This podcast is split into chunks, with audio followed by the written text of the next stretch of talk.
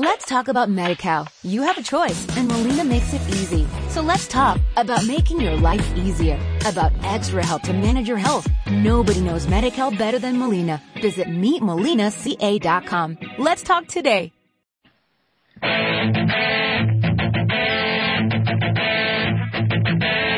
Comienza Keep Pushing, tu podcast de Fórmula 1.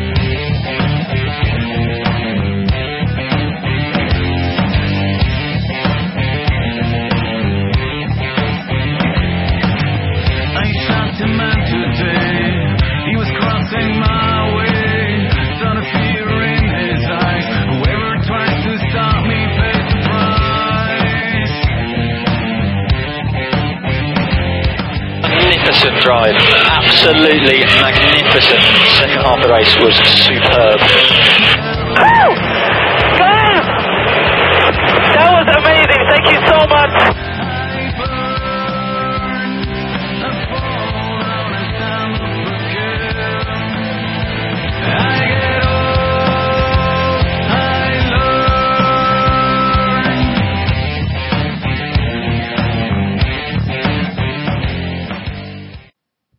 Bienvenidos al segundo capítulo de Keep Pushing. Hoy repasaremos lo que sucedió en el más que interesante Gran Premio de China y tenemos con nosotros a nuestros colaboradores habituales, pero empezamos hoy presentando a nuestro a nuestro invitado de hoy, que es Iván Illán de Grand Prix Actual. Buenas noches, Iván.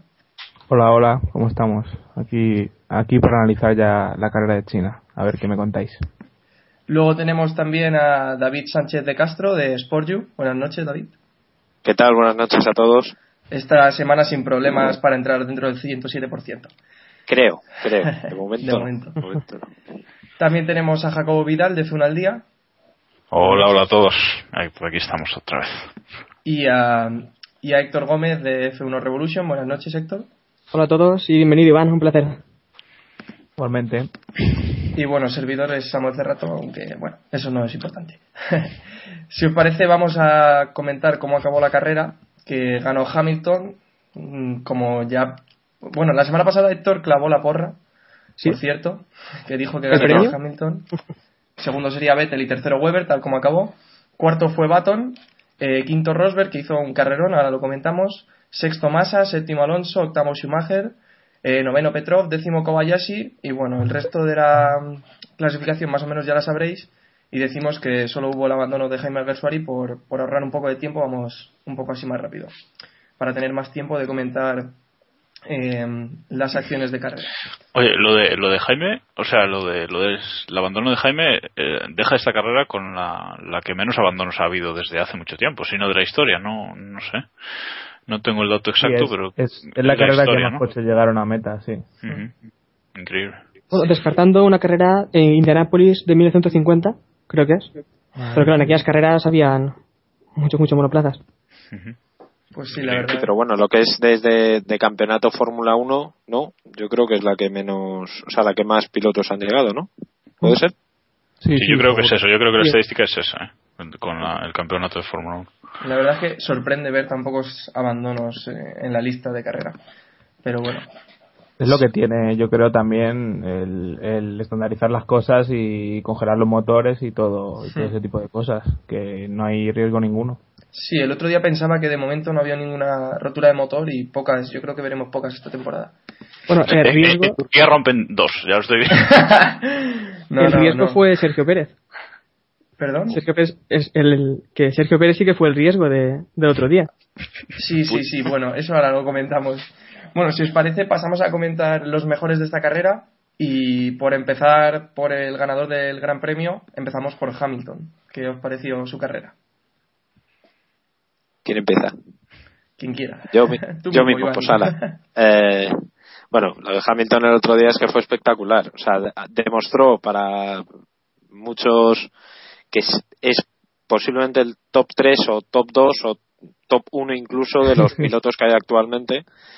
Eh, por mucho que a muchos les pese, eh, porque lo que hizo fue espectacular. O sea, ya no les pesa tantos, eh, David, ya no les pesa tantos. No, afortunadamente, eh, afortunadamente ya parece que hay un poquito más de cultura y no se dejan llevar por el borreguismo. No me hagáis rajar, que me estáis pidiendo, no me hagáis rajar. Que yo me he propuesto este podcast no armarla, pero vamos. Pues te has Pero bueno. uno bueno, ¿sabes? Ya, ya, ya, ya lo sé. Pues entonces, pues eso, sabemos por dónde vamos, ¿no? Pues eso. Que, no, que hablando de Hamilton, que lo, lo hizo muy bien. O sea, hizo lo que debía hacer, demostró que es el único que puede mirar de tú a tú a Vettel, Sí. que sin, que pese a todo sigue siendo el grandísimo favorito y que, bueno, ahora ya lo analizaremos un poco más en profundidad, pero su gestión, por lo menos estratégica, la, la estrategia del equipo fue impecable. O sea, McLaren volvió a ser lo que debía ser McLaren y, y yo creo que lo hizo perfecto, o sea, un 10. Para mí es un 10. Sí. Sí, para yo mí no Hamilton que- hizo... Sí, sí, habla. No, que no quiero que se nos escape el tema de, de la calificación, de guardarse un, un juego de, de blandos para la carrera, que, que después de haber penalizado justo en esto en, en Malasia fue inteligente y, y supo serenarse y decir no voy a por la pole y, y me guardo ese juego para, para la carrera y fue lo que le, le ayudó luego al final. Claro, claro, yo meto lo, lo que es estrategia del equipo, lo meto incluso ahí. Es que para mí las carreras empiezan el sábado. Según está ahora mismo establecido el- el- la reglamentación, que parece que está bastante estable. No sé si lo van a volver a cambiar porque a saber, esta gente. pff, Pero yo creo que el- ya desde el sábado McLaren lo planteó muy bien. Y lo de guardarse, como tú dices, una, un juego de nuevos en blandas ha sido, vamos, clave. Yo no sé si la. Héctor, Héctor. Eh, para mí, Hamilton, eh, yo creo que es el favorito este año, ¿eh? En, calificación, pues a lo mejor no, pero en carrera eh, hemos visto también un Hamilton más maduro. Espero también verlo después. Y sobre todo, adelantó en pista, adelantó a Baton y a Vettel. Espectacular. Mm, Sí, sí, yo, yo creo que, eh, que, o sea, es evidente, ¿no? Que Hamilton ha, ha madurado mucho. Y en esta carrera, no sé si fue él o el equipo el quien decidió guardar eh, el juego de neumáticos extra, supongo que serían en- entre los dos, ¿no? Pero me sorprende que esto lo haya hecho Hamilton y no, y no Baton, por ejemplo, porque eh, sabemos que Baton es muy inteligente con, con el tema de los neumáticos y todo esto y que, y que él no se guardase el juego de neumáticos y, y Hamilton sí, pues eh, dice mucho, ¿no? De, de, de cómo Hamilton se, se planteó esta, esta carrera.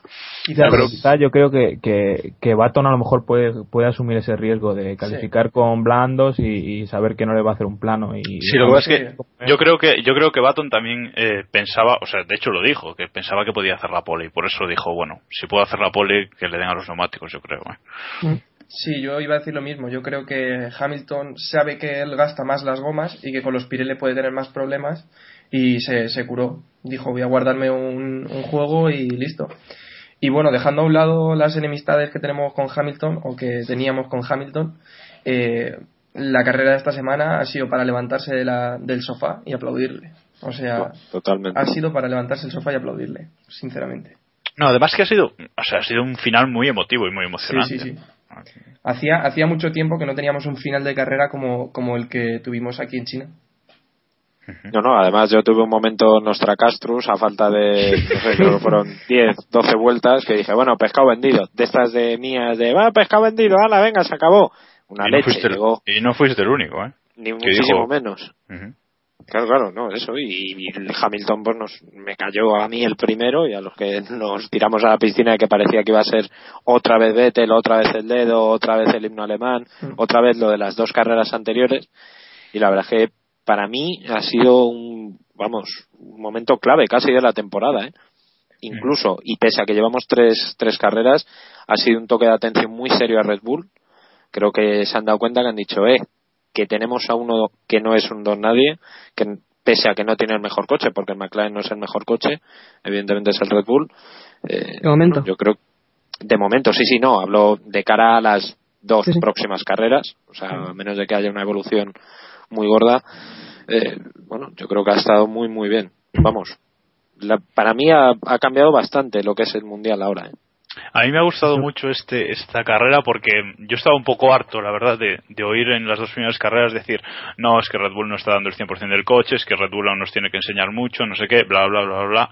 Y en esta carrera se ha visto que no. O sea, aquí Red Bull se ha tenido que emplear a fondo, eh, gestionar más los neumáticos o la estrategia o como queráis, pero eh, él ha sido vencido por, por otro coche, ¿no? O sea que Red Bull sí estaba dando el 100% y sí, y, y tendrá que darlo a partir de ahora.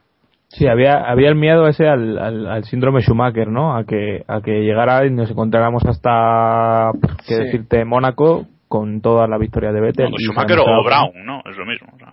Eh, bueno, Schumacher yo creo que era todavía más, más sí, duro. Sí, sí, a mí me recordó más 2002 que 2009. Y bueno, pasamos a Red Bull, si os parece. Otro de los mejores, Weber, salía décimo octavo y acabó tercero. Weber, brutal. Sí. Lo de Weber es que fue el ganador moral de la carrera. Hizo 15 adelantamientos en pista a, a Alonso, Massa, Rosberg, Baton y los que quiso. Y sobre Y todo la- por lo de... Sí, sí. No, no, decía que y lástima de otras dos vueltitas más. O... Sí. Pues sí. Hubiera Vettel, Vettel yo cuando acabó la carrera estaría pensando cómo ha llegado hasta aquí. Sobre todo, De todas formas, todo no los- podemos olvidar, no podemos olvidar que la cagada del sábado no, o sea, no se puede permitir. Tú no puedes poner a un, o sea, no te puedes arriesgar a decir, nah, bueno, salgo con duros pese a que todos han salido con blandos porque voy sobrado. Es que eso le, que sí, que luego lo, lo arregló el domingo, evidentemente, pero lo del sábado fue muy fuerte. Red, un Red Bull no se puede quedar el 18 en calificación, pero vamos, o sea, ni, ni, ni excusas de blandas, ni de duras, ni, ni leches. Eso alguien lo ha gestionado mal. Horner admitió que había sido el equipo, pues yo creo que por no echarle el muerto a Weber y echarle más, más peso encima, ¿no? Bueno, pero es que No. dijeron que Weber había dicho que él podía hacerlo. Como Claro, echándole claro, un claro, poco sí, la sí. culpa. Sí, sí, pero que me refiero que no, o sea, que no fue cosa de, es decir, las declaraciones Horner normalmente es muy. Políticamente correcto, muy polite y, y, bueno, no, no, no se metió en fregados de, "Joder, es que este Weber, pues sí, vale, ha hecho tercero, pero pff, que es lo que yo estoy criticando, ¿no? Sí, sí. No, pero lo bueno que lo bueno que te da este reglamento es, es que, por ejemplo, el caso de Weber, de, de- se la juega con duras y si la caga, eh, va a tener, o sea, tiene tres juegos de blandas para la carrera como tuvo y eso le va a permitir remontar como hizo. Claro. Que es, que es algo, que es como lo que decía, lo que decía Jaime hace poco, que prefería quedarse en la Q2. Pues a lo mejor eso no es, as- no es tan así, pero bueno, si te quedas en la Q2 vas a tener un juego más de, de blandas que te va a ayudar. Sí, no penaliza, no penaliza tanto a los que se quedan atrás Claro. como a los que... Hombre, yo diría que si, si te quedas en la Q2 y tienes un coche rápido, porque si tienes un coche como el Toro Rosso, eh, Hombre, los problemas claro. son, Hombre, claro. son los mismos. A ver, Weber- lo que pasa es que yo creo si que te le quedas con un toro roso en la Q2 tienes que estar contentos. Vale, vale. no, que- utilizó los- que yo- Eh, Weber utilizó los neumáticos duros al principio de la carrera para quitarse los coches más lentos. Y es que eso, luego hizo tres Sting con los blandos y era más rápido en pista. Decía Jacobo. No, yo pues, ya no sé lo que iba a decir. No, eh, sí, que, que le tenemos que dar las gracias a, a Pirelli, desde luego. eh. O sea, Sí. que en esas tres primeras carreras que, que llevamos, quizás la primera fue la que menos, pero Malasia y China hemos visto que, que el espectáculo pues es- no tiene ni punto de comparación con lo del año pasado, ¿no? O sea, Sí, totalmente. como, como detalle, decir, bueno, como dato, que hubo 77, 77 adelantamientos en pista en Shanghái y que en la anterior carrera, en 2008, en Seco en Shanghái, hubo 9 adelantamientos. O sea, Y, yo- y- y decir, decir también que, que yo estoy rezando porque porque Pirelli no caiga en la presión de los equipos, ¿no? Con lo de hacer Sí. neumáticos más duros, etcétera, etcétera. No lo creo, espero que no, pero bueno. Sí. Y la remontada. Gemery, Gemery sí lo ha dicho, ¿eh? Las dos, el- sí, por eso. tanto el sábado como el domingo estaba diciendo que los equipos se han quejado, que están intentando trabajar para lo de los marpels, los, las virutas de goma que sueltan y tal. Y uf, vamos a ver si aguanta, ¿eh? Es que a mí, a mí me preocupa porque Turquía y España van a volver a llevar los dos compuestos más duros que, que pueden, ¿no? O sea, estos mismos que hemos usado hasta ahora. Y solo en Mónaco pues van a usar los más, los más lentos. Te, quiero decir, si siguen usando así los más duros, lo lógico, no, o sea, no sería esto, ¿no? Pero bueno, a ver qué después de Mónaco qué pasa. Y la remontada de Weber fue del decimoctavo al tercero. Pero es que sin safety car. Yo no recuerdo una remontada así sin safety car, ¿eh? La verdad es que no. Bueno, Sí, está claro que sí. Antes, hasta ahora, sin una carrera loca, no, no es imposible hacer esto. Sin, sin ser favorecido por un safety car o lluvia o algo por el estilo. es que antes, es que antes era imposible ver que un, eh, bueno, en este caso Red Bull a Ferrari, que le quite tres segundos y me, tres, eh, sí, tres segundos y medio en una vuelta, o sea, increíble, ¿no? O sea, vale que uno lleva unos neumáticos muy gastados y el otro nuevos, pero mm, esto no lo veíamos, eh, no lo habíamos visto nunca, ¿no? O sea, el, el último el último Steam de Weber fue, vamos, impresionante. Sí. Seguimos eh, con los mejores después ya de haber comentado dos de los pilotos que estuvieron en el podio, que hicieron una grandísima carrera. Ahora nos vamos casi a final de la parrilla. a Kovalainen, que acabó en decimosexto lugar por delante de un Sauber y de un Williams. ¿Qué opináis de la carrera que hizo el finlandés? Bueno, lo de quedar por delante del Sauber, pues también eh, Sergio Pérez tuvo dos sanciones, Sí. por lo tanto no, no fue mejor que el, que el Sauber. ¿Quién fue mejor que Maldonado, eso sí. Sí, no y- sé lo que ocurrió a Maldonado, pero Y, No y el, el detalle es que Maldonado, el monoplaza de Maldonado, era es un segundo más rápido en la, en la mejor vuelta rápida que hizo. O sea, como Alain hizo 1.42.6, mientras que Maldonado hizo 1.41.7. Iván, Sí, pero yo ¿alguna creo que, que este o- año este año las vueltas rápidas no son no son tan importantes porque dependen mucho de, de cuándo hagas tu última parada, de cómo tengan los neumáticos Sí, a final de carrera, porque ya vemos lo de que Trulli va por delante de está por delante de Alonso en el ranking y, y es imposible, vamos, nadie le entra en la cabeza que, que Lotus tenga más ritmo que Ferrari o algo por el estilo. Yo creo que ahí está la clave, ¿no? Más que la, más que la vuelta rápida es el ritmo. O sea, tú puedes dar un pico, una, una vuelta tremenda, pero si no mantienes, por ejemplo, no sé, no recuerdo ahora mismo las vueltas, pero si no mantienes durante toda la carrera en 41, por mucho que hagas un 38, si el resto haces todo 44, has hecho una carrera asquerosa. Aunque hayas hecho un 1.38, ¿no? Como fue el, el caso de Weber. Pero pasa que We- Weber, por ejemplo, sí tuvo un ritmo mucho mayor, ¿no? en este caso Bueno, yo- fue más problema de, de Maldonado. De, no sé cómo Maldonado quedó tan atrás. Con un coche que es mucho más rápido que el Lotus de Kovalainen.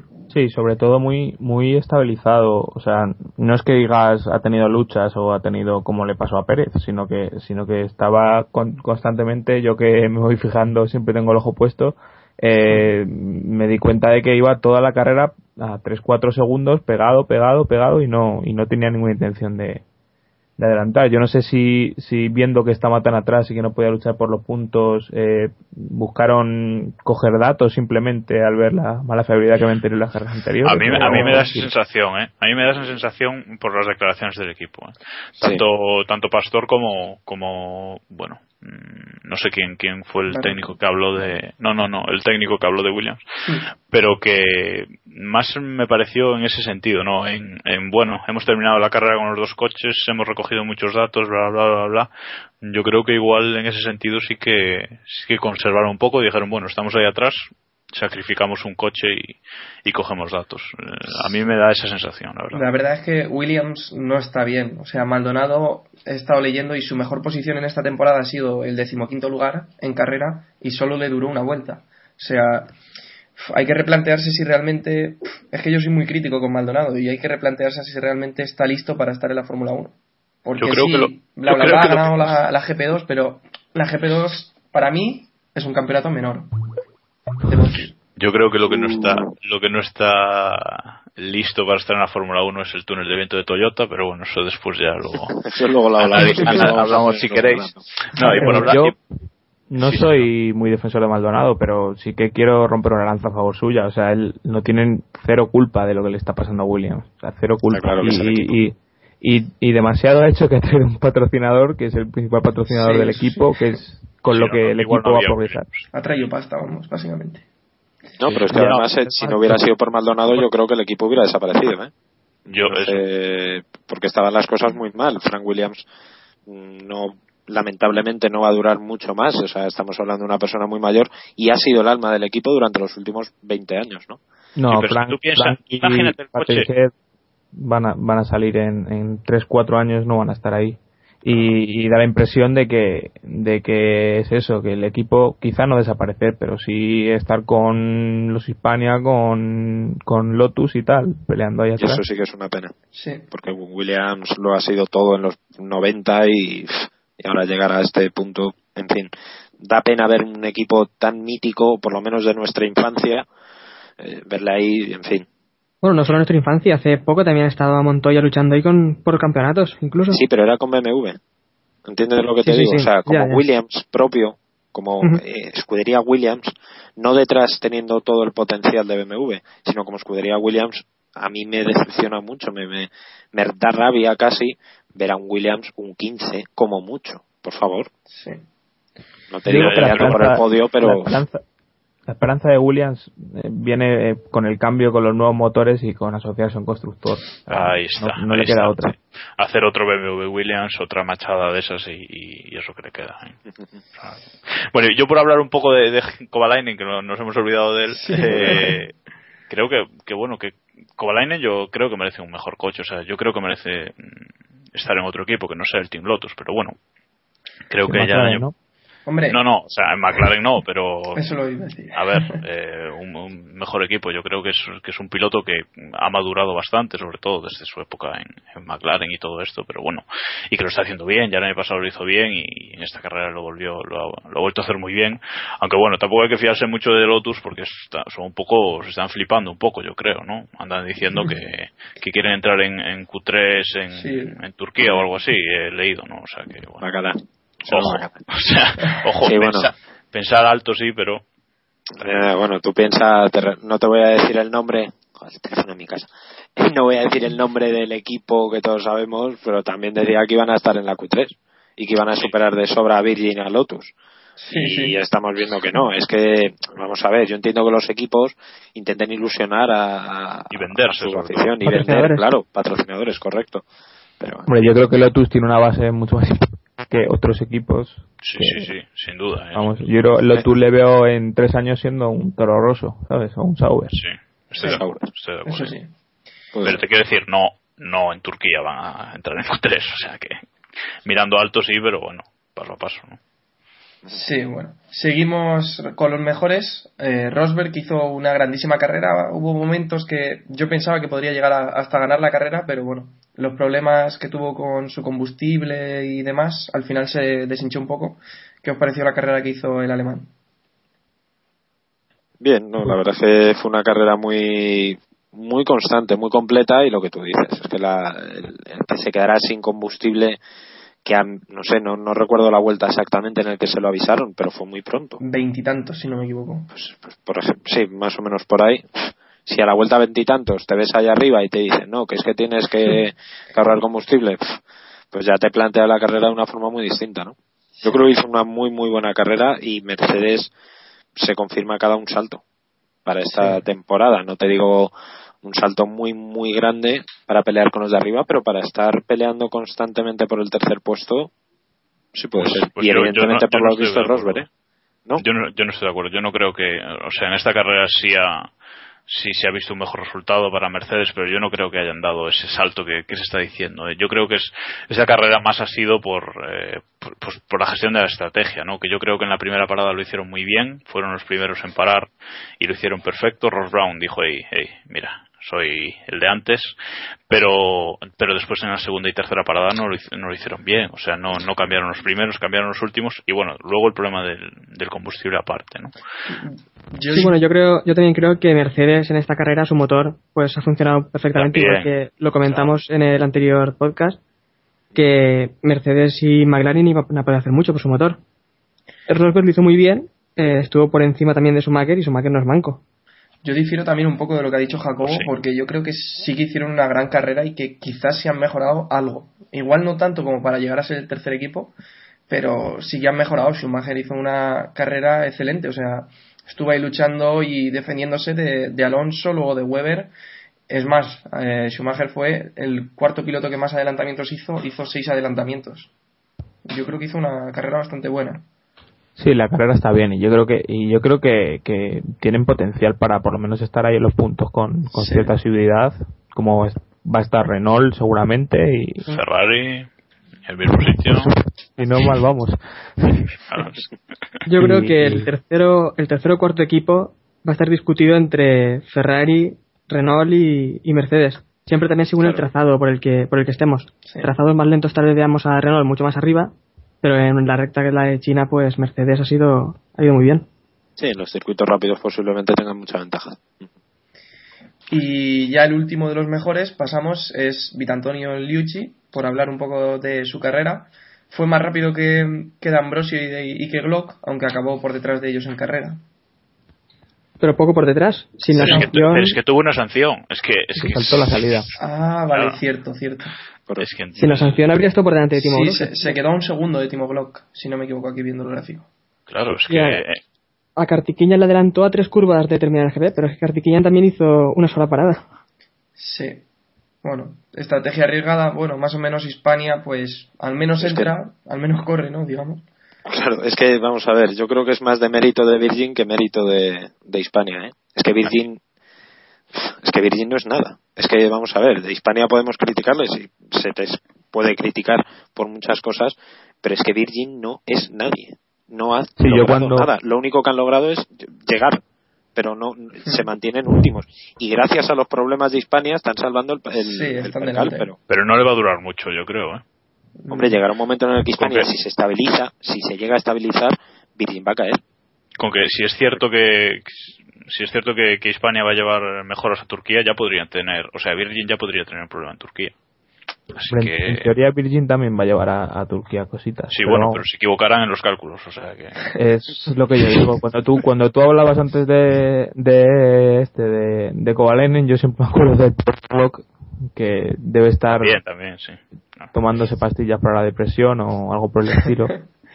De hecho porque ya, vamos, lo deja claro en sus, en sus declaraciones que quizá el equipo tendría que dar un paso atrás y, con- irse al túnel de viento, quizá el de Toyota no, pero, pero a otro.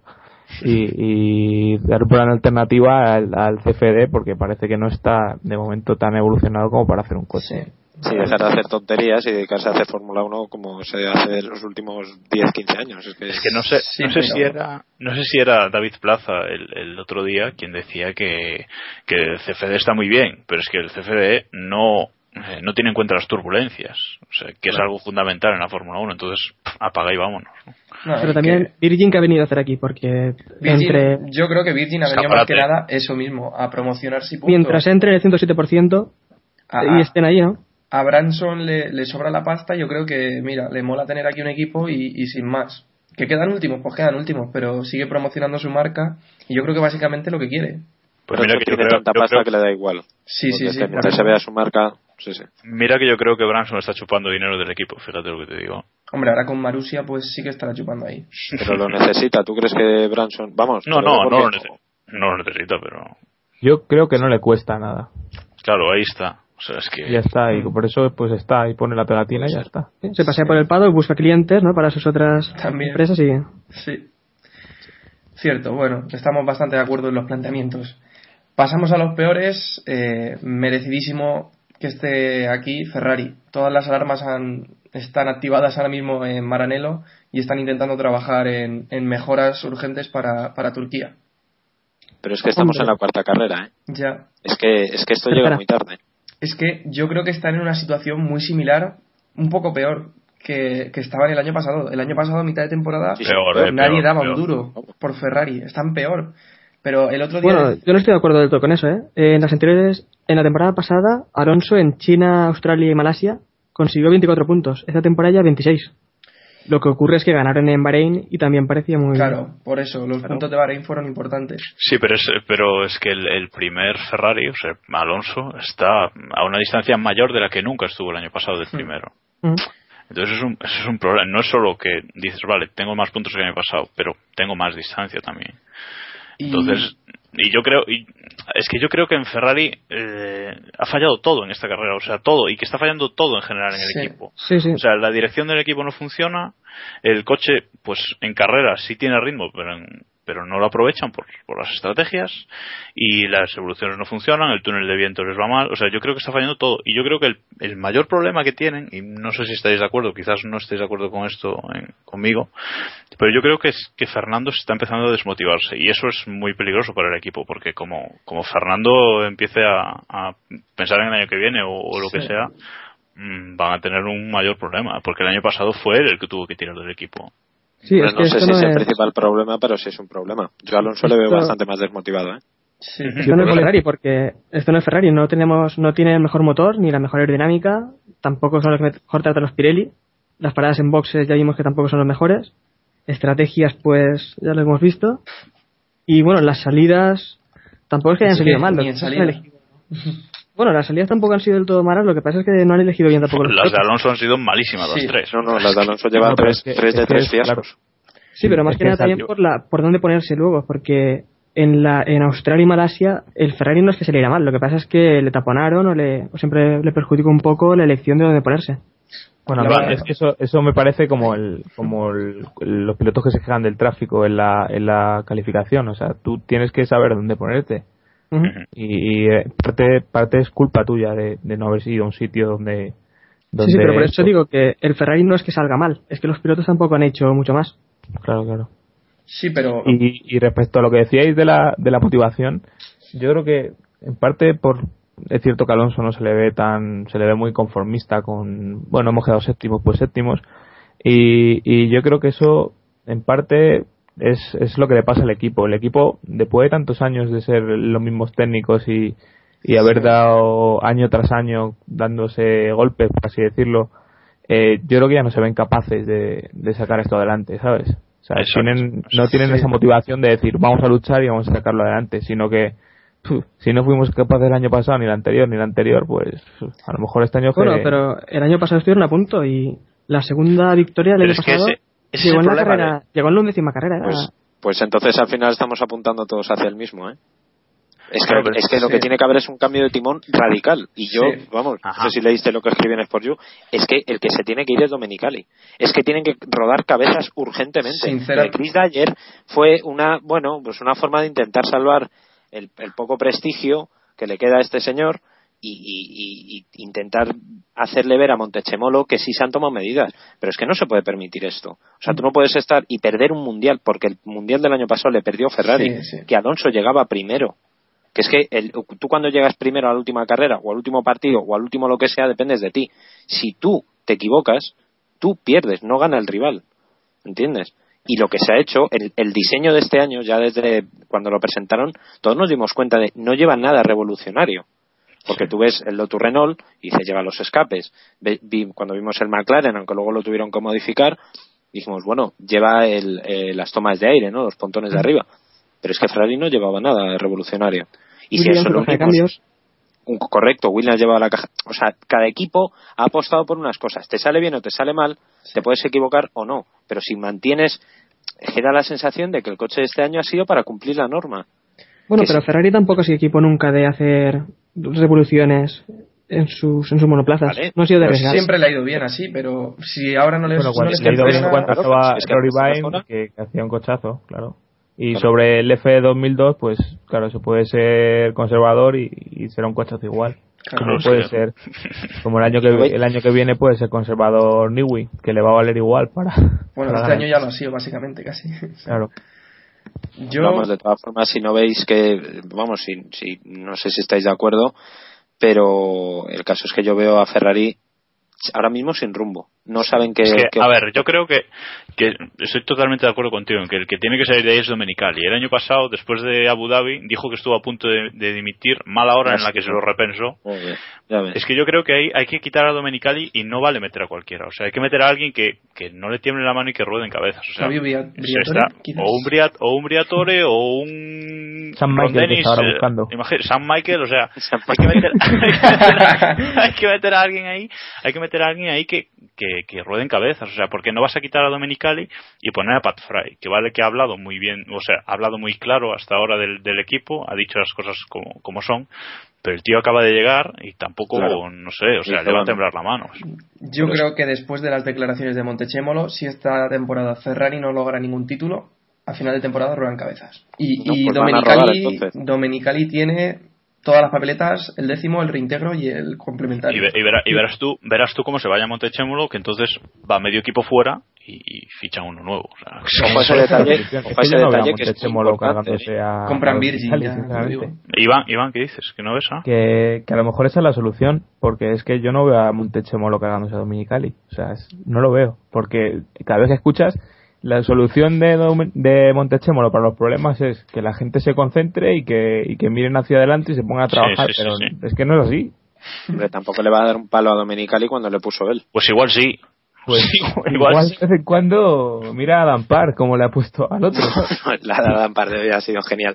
Pero no, no, no sé, es que yo creo que también no podemos perder de vista una cosa. em, igual es un poco piscinazo, pero Montechemolo va a acabar en política. Es que eh, es que a lo mejor a Montechemolo no le quedan más de, no te digo un año, pero sí te digo a lo mejor cuatro años al frente del Imperio Fiat. Vamos a ampliarlo un poco y en el momento en el que se vaya Montechemolo van a poner a alguien más. ¿Quién sabe si antes pues va a coger y va a delegar?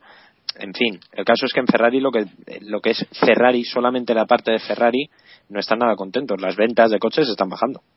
Sí, yo que creo que Montechemolo está otra cosa. Eso yo lo veo Pues, clarísimo. eh, ahí es donde voy. Ahí es donde voy. Es que este, es que no puede.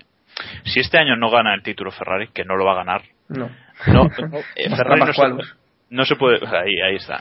Ferrari no se puede permitir otro año así. Y yo creo que no van a esperar a 2013 a que Briatore pueda meterse en el equipo o a que eh, cambie la reglamentación y puedan hacer un coche totalmente nuevo. O sea, no pueden esperar. Yo creo que el año que viene, o sea, o esto, o es, hay un milagro este año y ganan alguno de los dos títulos, o, o no. O sea, el año que viene tiene que haber cambios. Hombre, es que tienen, tienen que hacerlo porque, bueno, si tienen que plantear un, un coche para una nueva reglamentación, eh, yo me lo veo y yo no me veo al equipo técnico de Ferrari de hoy haciendo un coche ganador. No, no puede ser. Ya que a lo mejor lo que hay que hacer es una limpia total. Sí. Ya no, o sea, en plan de eliminar toda la escudería y volver a rehacerla. No, no, total, claro. total no. Total Comprar no. Red Bull, comprar Red Bull. Sepárate del micro, Iván, sepárate del micro. Yo, yo, yo creo que total, no. O sea, yo creo que hay, que hay gente, hay mentes jóvenes en Ferrari que valen. Lo que, los que no valen son Pues los abuelos. que los Ahí, Ahí está. estamos. Ahí estamos. Sí, un cambio generacional puede ser. Puede ser. Bueno, desde aquí decimos al equipo Ferrari que si necesitan técnicos nos pueden contratar y vamos a ir siguiendo. eh, con Yo me pido el puesto de, el puesto de, de Colagiani, ¿eh? Yo es que al sargento Colagiani, al jefe de prensa de Ferrari, le tengo un poquito de tirria. Eso lo dejamos para otro podcast, pero bueno, ya está. Vale, vale. Queda apuntado. Eh, Pérez mm, estuvo en todos los fregados en, en China.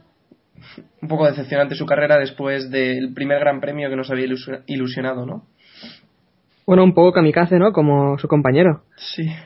Pero algo más agresivo. Algo más agresivo y no tan fino en los adelantamientos. Bigotón. Kobayashi acabó con medio alerón delantero reventado. No sé si lo viste. Pero es que, es que yo creo que quien haya visto a Pérez en la GP2 sabe que Pérez es así. Tiene Sí, carreras que se, le, que se Sí. le cruza el cable y dice, pues me da igual todo, ¿no? Sí, Sí, yo espero ver un. Sergio Pérez con la misma ambición pero menos agresivo. Ujú. No sé, yo Pues- creo que también tenemos que contar con que, a ver, Sauber llega lo que llega. O sea, tampoco vamos a pedirle a Sauber que esté peleándose con ahí arriba, que es verdad que en las primeras carreras nos ha ilusionado, o por lo menos se le ha visto que, que iba muy bien, pero bueno, yo creo que Pérez es lo que decís, pues que esta le ha tocado la versión Hyde o la versión Jekyll, no sé cuál es la mala, y bueno, pues a lo mejor en Turquía nos sorprende con otro carrerón como en la, de, No. la primera. ¿no? Hombre, yo, o sea, no le pediría a Sergio Pérez que estuviera delante de Kobayashi ni mucho menos, pero sí que si Kobayashi está décimo, que él esté décimo segundo, décimo tercero, por ahí. Sí, yo creo que, Tercero. yo creo que ahí va a estar. Lo que pasa es que, claro, también tuvo dos sanciones, tuvo un stop and go y un drive-thru que le penalizaron bastante la carrera, básicamente. Pues si no tenéis nada más que comentar, Yo, pasamos a... yo quería, es que nos hemos olvidado, creo, de meter aquí unos peores a, a Lotus Renault GP. O sea, ¿qué le ha pasado a este gran premio? Vale, pues comentamos eso. Es que, mm, no sé, o sea, es- no sé si ha sido las, las largas rectas de China, pero es que en Malasia Sí, yo creo también que las más tenemos. Sí, el Hayfield se quejó mucho de, de no tener KERS durante la carrera. Y, bueno, yo creo que Petrov estuvo a lo suyo. Cogió un par de puntos que, que no va mal la cosa. Después de lo de Australia, no esperemos cada carrera un espectáculo de, de Petrov.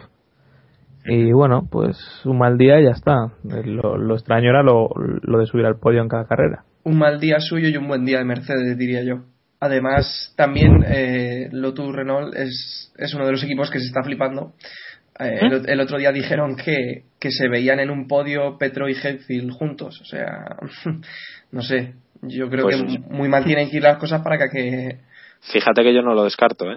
No, yo tampoco lo descarto. Hombre, Podemos pues ver circuitos yo- que les venga muy bien al yo soy un poco escéptico, la verdad. Teniendo a Red Bull, teniendo a McLaren y Ferrari que está un, un paso por delante, vamos a decir, de, de Lotus, eh, soy un poco escéptico en el hecho de que pueda haber un podio que, es- que esté ocupado por Petrov y por Hayfield, sinceramente. A Claro, mejor es que el- eliminas, a, a- eh, por ejemplo, el Gran Premio de Mónaco.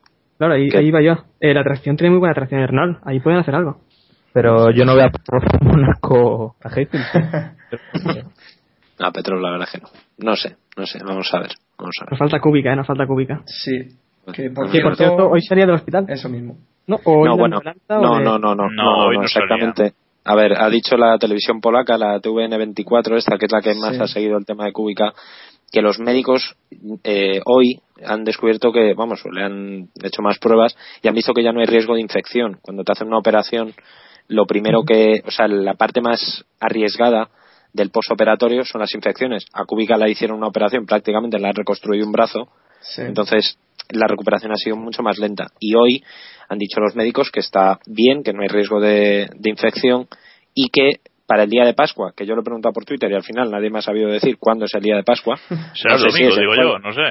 Pues no, lo sé, ¿eh? porque yo, yo también pensaba que era el domingo, pero igual no. Hay gente que me dice que es el lunes, el viernes, tal. Es que eso- el caso es que en estos días le dan, le dan el eh, alta. cuidado, eh, o sea. Ya te digo yo. Que, que- pues eso, y, y que en estos días le van a dar el alta y se vuelve a casa y entonces ya empezará la recuperación. Pero es verdad que se le echa muchísimo de menos. Sí, la verdad es que sí. Pues ahora sí, sí que pasamos a- al mundialito. Eh, ya sabéis, es esta sección en la que damos tres puntos, dos puntos y un punto al mejor piloto de la carrera y explicamos más o menos por qué se lo hemos dado. Eh, si te parece, empiezas tú, Iván, que eres nuestro invitado hoy. Joder, qué privilegio. Eh, pues no lo tengo ni pensado. O sea, mm, voy a dar los tres a Hamilton porque Vale. es un espectáculo y porque es una bendición verle, poner la tele y, y verle. Y le voy a dar dos a, a Weber porque sí, porque vale que calificó mal, lo que quieras, pero bueno, hay que, hay que echarle ganas y hemos visto como muchas veces muchos pilotos eh, por simple falta de ganas o simple falta de ambición se han quedado estancados en mitad de, en mitad del pelotón y no, y no han logrado llegar arriba. Y el punto suelto, no sé quién dárselo. Eh, quizá a Rosberg por, por su buena, por su buena carrera. Poco más que añadir. Vale, pues si quieres, ahora nos das tus puntos, David. Eh, bueno, yo le voy a dar los tres puntos a, a Weber, pero más que eh, se los voy a dar por, por cómo supo reaccionar. O cómo, me refiero, para el error que cometió el sábado, cometió el equipo, cometió él, eso ya, bueno, más o menos lo hemos hablado. Yo creo que hacer lo que hizo, peleando incluso contra rumores, porque no nos olvidemos que Weber está peleando, hay un contexto.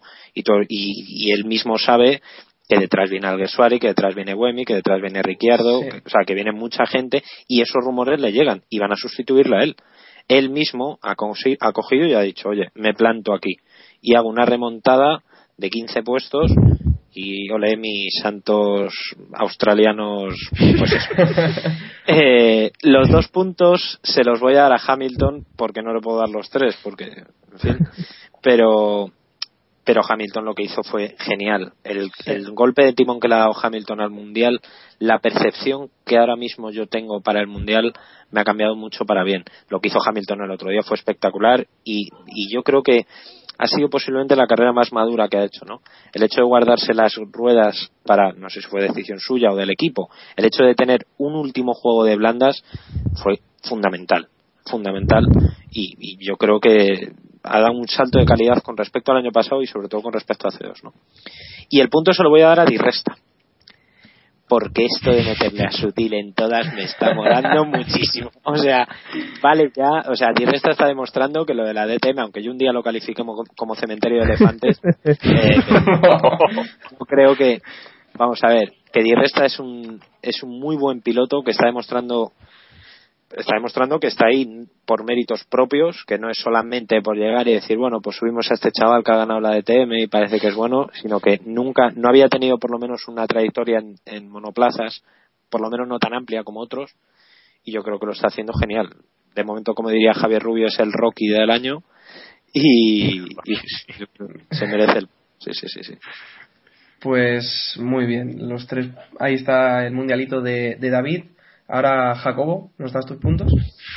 Bueno, pues yo voy a ser parecido a Iván porque la verdad es que esta, esta carrera yo creo que no hay mucho donde, donde elegir, yo creo que está bastante claro. ¿no? Le voy a dar los tres a, Hamilton porque por su inteligencia y luego por el carrerón que hizo, o sea que increíble y por, sobre todo por la emoción que mostraba después en el podio, ¿no? que casi no se lo podía creer y, y bueno, estuvo a punto de llorar y todo eso.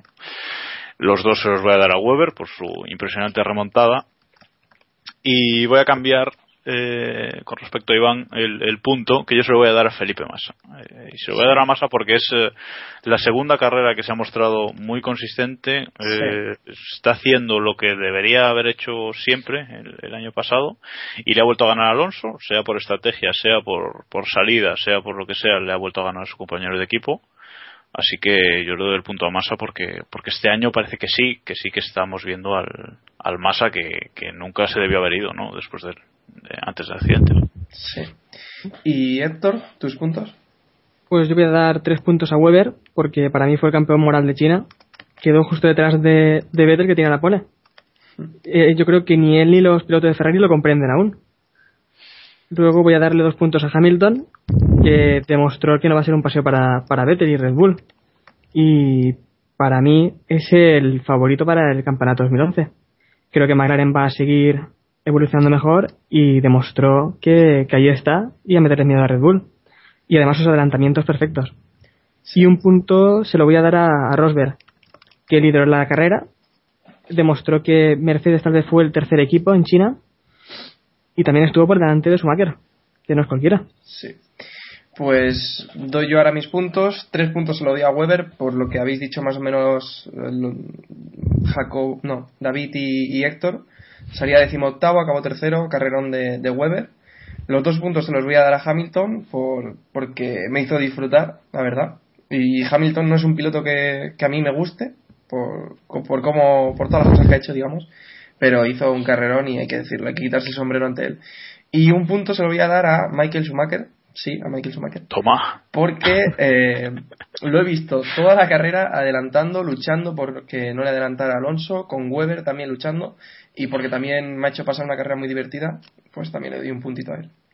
O sea, sentido el espectáculo, vamos. Que... Sí, sí, sí. Totalmente. Básicamente que lo dirías tú. Ahí estamos. Es bueno, es bueno que, que Michael vuelva, yo creo. Sí, la verdad es que- Muy, muy bueno. hizo una gran carrera. Eh, si os parece, repasamos en dos minutos lo que son las clasificaciones del Mundial y ya pasamos a las noticias y acabamos el podcast, este segundo capítulo. Bueno, en pilotos. Primero Sebastián Vettel, 68 puntos. Segundo Hamilton, 47. Tercero Baton, 38. Cuarto Weber, eh, 37, a un puntito de Baton. Quinto Alonso con 26 y sexto Massa con 24. Luego ya viene Petrov y, y algunos pilotos que tienen ya menos puntos, 17 y 15, o sea, están más, más retrasados ya. Y en constructores, pues Red sigue sumando y distanciándose, 105 puntos, eh, McLaren tiene 85, 20 puntos menos, Ferrari tiene 50, o sea, si la Ya, semana pasada ya le dobla. doblaba- sí, sí, sí. O sea, es que- Si la semana pasada le doblaba ya, eh, le dobla y, y le sobran 5 puntos todavía. Y cuarto, pues Lotus Renault con 32 puntos. Y pasamos ya a comentar las noticias más interesantes o los hechos más relevantes de esta semana en la Fórmula 1. Eh, y os lanzo una pregunta. ¿Ferrari debe ir olvidándose de esta temporada? No, no, porque Ferrari debe luchar cada campeonato. Tal vez ahora mismo no están ahí, pero en unas carreras o mitad de temporada podrían al menos, tienen que luchar al menos por ser terceros. Es que la gente se les echará encima si al menos no son terceros. Yo creo que olvidarse no, pero ir eh, centrándose en no en el coche de 2012, sino en cómo reorganizan el equipo en 2012. Totalmente. Yo creo que ambas cosas no, no, o sea, no son, se pueden desarrollar en paralelo, ¿sabes? El equipo puede seguir trabajando en, el co- en, en esta temporada, que yo creo que es una locura eh, abandonarla porque puede pasar cualquier cosa. Claro. Puede mañana descubrirse que Red Bull lleva un truco. Sí, pero es Que que no lo también miremos, eh, miremos lo que ocurrió con McLaren. En pretemporada McLaren estaban Claro, hundidos. pero ¿qué es eso? Y Claro, sí, sí, o que- sea, que le, que le quitas, que le quitas un tornillo al Ferrari de un sitio, le cae una pieza y dice, hombre, mira, esto sobraba. ¿no? Sí, sí, sí, está claro. Y gana un segundo. Pero es que el problema, el problema yo lo veo en, el, el- en- precisamente en que no saben reaccionar. El caso de McLaren es lo más gráfico que se podía definir. Entre en pretemporada no iban bien, porque no iban bien, o sea, estaban un segundo o más del, de los tiempos de los de arriba, en stints cortos, en stints largos, a vuelta rápida, o sea, estaban muy mal. si Lago no sabemos por qué no, no llegaban. Bueno, me, me refiero, correcto, pues fíjate. O sea, que es que, es que o sea, estábamos, estaban fatal. Y han sabido reaccionar. En Ferrari yo no veo capacidad de reacción. Yo no Bueno, digo que se tengan que olvidar de este año, pero como dices tú, Jacobo, igual sí deberían empezar a plantearse en un horizonte no muy lejano decir, bueno, ¿cómo reorganizamos el equipo en 2012? No diseñar ya el coche del año 2012, o sí, quién sabe, Eh, en función de lo que pase, pues muy posiblemente de aquí a, no sé, Europa, le ponemos a lo mejor al Gran Premio de Valencia, en junio, eh, a lo mejor ahí ya tienen que empezar a mirar a ver, oye, vamos a empezar a pensar en el coche de 2012. Mirar- Bueno, pero yo creo, yo creo que hay que ser justos también, ¿no? Y Ferra- eso de que Ferrari no sabe reaccionar no es del todo cierto. O sea, el año pasado también empezaron muy mal y después de que se olvidaron del FDAC o, o de que lo hicieron, mm, sí supieron reaccionar. O sea, dijeron, bueno, eh, nos hemos dormido en los laureles con la estupidez esta, vamos ahora a evolucionar el coche y tal para, para sí, ganar pero el año pasado, claro, pero el año pasado ya tenían una carrera en su, en su haber. ¿Entiendes? Sí, Este pero- año es que no, le- no, Está- no pueden está- reaccionar tan tarde. Que están peor está claro. O sea, Eh, bueno, la segunda victoria de Ferrari llegó en la undécima carrera, eh, que fue en Alemania, que hicieron el doblete, el Alemania. La, la doblete. Pero hasta la undécima carrera hicieron la segunda victoria. Justo después de que Jacobo dijera que se había olvidado que se acababa el mundial. Ahí, ¿eh? A lo mejor esa es la, esa es la Ojo, clave. eh, que yo lo dije también repetidas veces el año pasado. Pues ya sabes. Bueno, todos nos rimos de Alonso cuando dijo, quien crea que no se puede ganar este mundial, que se vaya de, de la escudería. Sí, sí, sí. Yo como Nos no era de reímos todos. escudería, pues no me tuve que ir. Y al hilo de, de Ferrari, de lo que estamos comentando, ¿creéis que Mercedes puede llegar a superar a Ferrari? Si es que no lo ha hecho ya. No, yo creo que fue puntual y no, no lo vamos a ver, no va a ser la tónica habitual. A mí me extraña que, que lleguen a, a superarle, aunque ahora mismo están a la misma altura. O sea, Sí. a mí me das a elegir entre, no te digo a elegir, pero a lo mejor me dices una porra, ¿quién va a quedar delante? Rosberg o Alonso y Massa o Hamilton, o sea, o, o Schumacher, no lo sé. ¿eh? Ahora mismo no están soy- muy parejos. Yo no soy tan extremista. Yo creo que Ferrari está situado en el tercer puesto cómodo.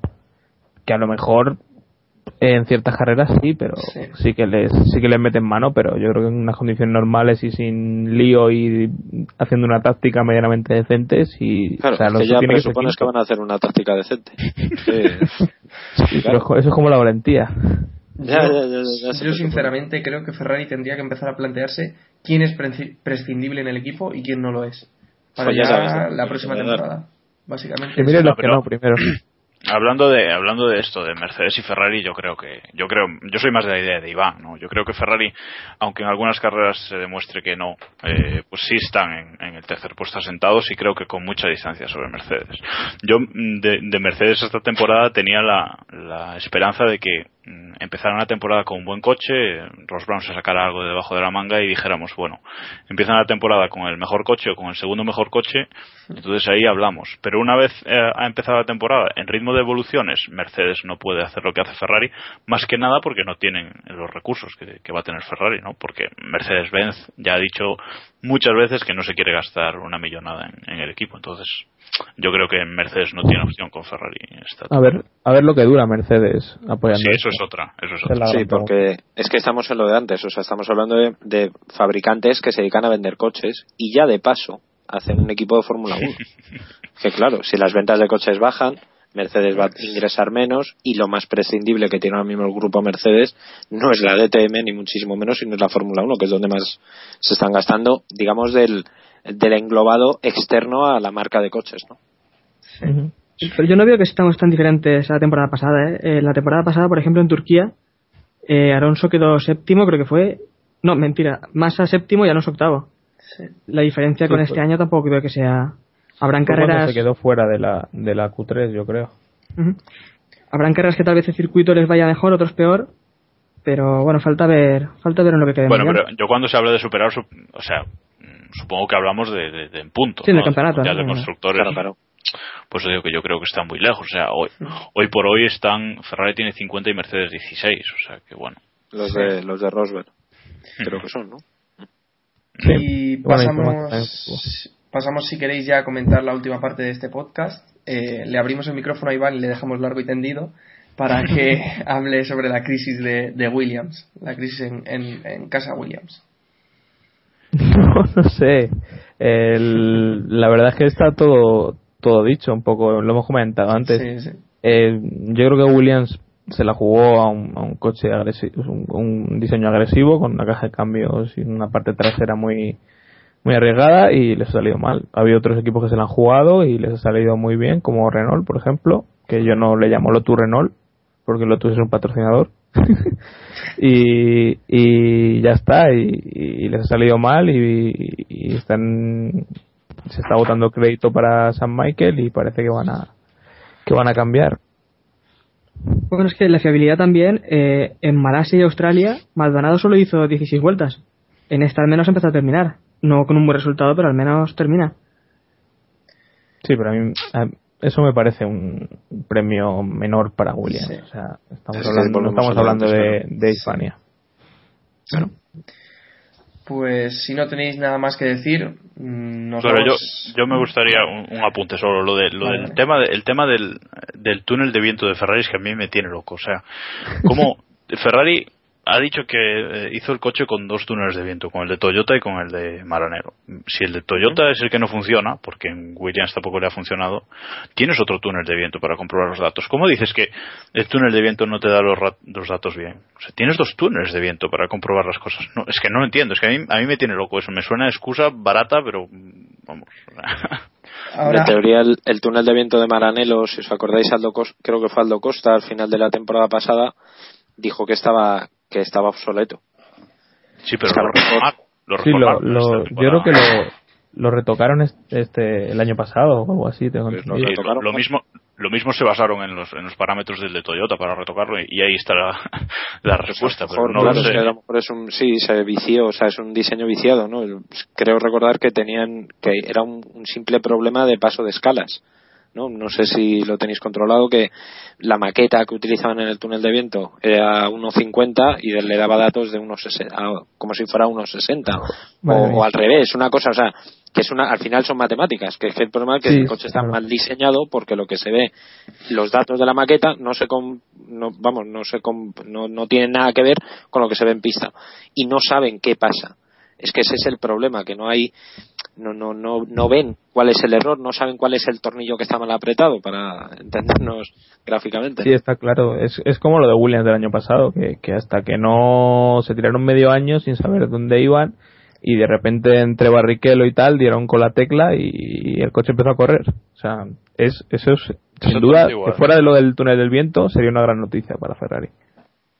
Sí, y el no túnel hubiera de nada. viento, escuché ayer que para recalibrarlo se tardan unos tres meses. sí, No ese- sé si sabéis Ah, bien. Es el- que fue lo que tardó Williams el año pasado. Es que es así. O sea, Sí, lo dijo, lo dijo ayer Daniel Guerra, o sea, uno de los eh, ingenieros de, de Cosworth, lo dijo ayer en su Twitter que, que esos son tres meses de trabajo, o sea que ahora hay tres semanas de carrera a carrera, o sea que no, no van a tener tiempo real de, de recalibrar, recalibrar el túnel de viento.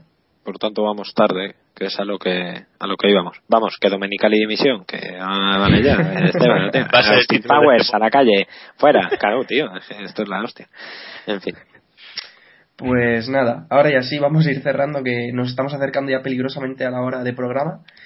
Y recordaros que podéis contactar con nosotros a través de nuestro Twitter, que es eh, keep pushing barra baja pod. También estamos en Facebook, keep pushing eh, nos podéis encontrar buscando. Eh, ya estamos también en iTunes, también nos podéis buscar por allí. Eh, y recordaros que nuestro blog es keeppushing.wordpress.com y allí tendréis todos los, eh, programas, todos los capítulos para que los podáis eh, eh, escuchar. No sé si queréis decir algo antes de despedirnos.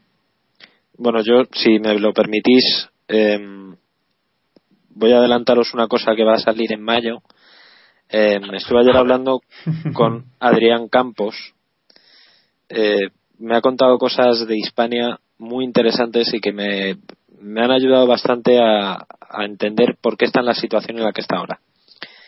Mm, tengo que darle un poco la vuelta para ver, comprobar unos datos que me dio, pero os digo que ni, ni lo que cuenta, mm, bueno, el periódico que todos sabemos, es del todo verdad, pero tampoco es del todo mentira.